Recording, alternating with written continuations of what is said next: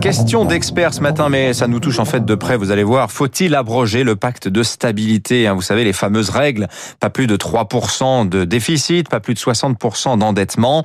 Avant crise en Europe, bah, c'était le Nord frugal contre le Sud cigale. Bah, désormais, plus personne n'arrive à tenir les règles de ce pacte. On en parle ce matin avec François Ecal. Bonjour. Bonjour. Ancien rapporteur général du rapport sur la situation et les perspectives des finances publiques, président de FIPECO, site d'information sur les finances publiques. Hein. C'est le gros sujet du moment, euh, François, dans les coulisses de l'Union européenne, hein, cette révision euh, potentielle du pacte de stabilité. Euh, le pacte, d'ailleurs, est suspendu depuis un an. Pensez-vous que ce soit le prélude à une révision des règles?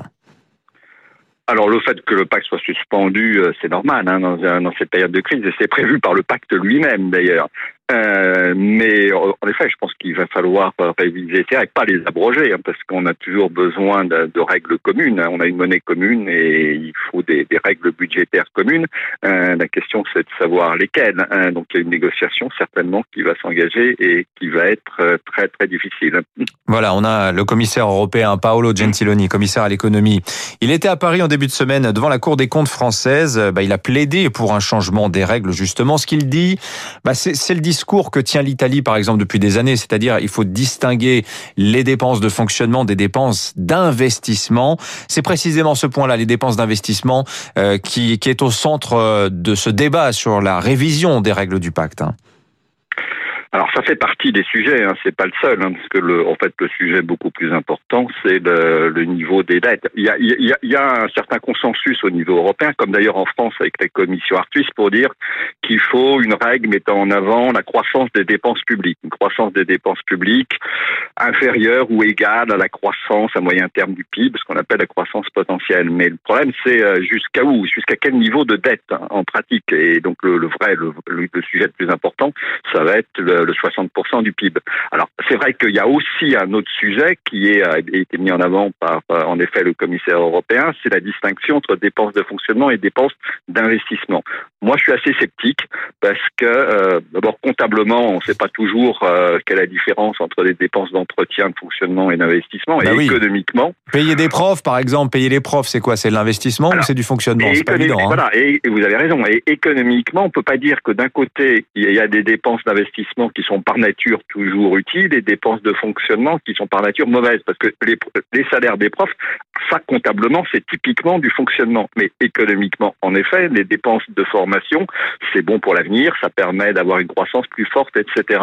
Donc cette distinction, euh, elle n'est pas claire. Euh, si vous si vous commencez à dire que bah finalement les dépenses d'enseignement c'est quasiment de l'investissement, etc. Il y a des gens qui vont vous dire les dépenses de santé aussi à ce moment-là. Et puis les militaires vont vous dire les militaire, c'est un investissement pour l'avenir. Enfin, vous ouvrez une boîte de Pandore et hmm. des discussions qui sont interminables. Voilà, mais signe quand même de l'inquiétude hein, sur le niveau de la dette. Euh, la France quand même multiplie en ce moment les, les, gages de sérieux budgétaire. Vous avez cité le rapport de la commission Arthuis euh, qui imagine un mécanisme de planification sur cinq ans euh, du niveau de, de, de, la, de, la, de la dette et des déficits.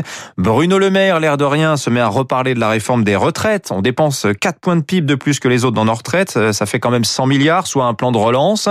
Il y a vraiment une inquiétude en ce moment, vous pensez, un petit peu masquée euh, sur le niveau de la dette, euh, François Ecal il n'y a pas d'inquiétude à court, moyen terme, parce que heureusement, euh, la Banque centrale européenne est là pour nous permettre d'emprunter très facilement à des taux très courts, et ça peut, ça va durer encore pendant quelques temps. Mais on ne peut pas compter sur une intervention illimitée et infinie euh, jusqu'à la fin des temps de la BCE.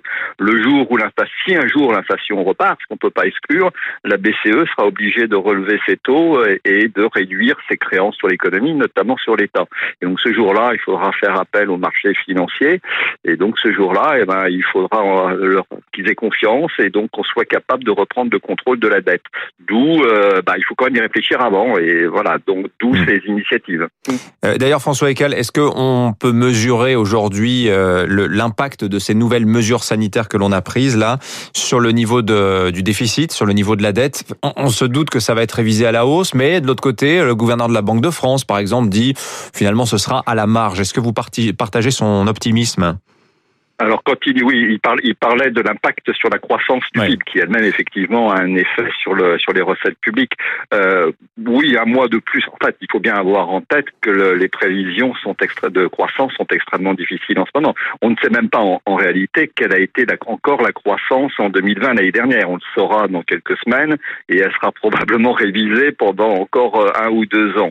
Donc, euh, en effet, un mois ou plus de semi-confinement, on, on, on est dans la dans la marge d'incertitude de ces prévisions. Là, il a raison. Maintenant, euh, ça aura quand même un effet plutôt euh, négatif, hein, c'est clair. Merci François Ecal, euh, président de FIPECO, FIPECO.fr, un site d'information sur les finances publiques. C'est toujours très bien fait. Merci d'avoir été avec nous ce matin. 6h53 dans un instant.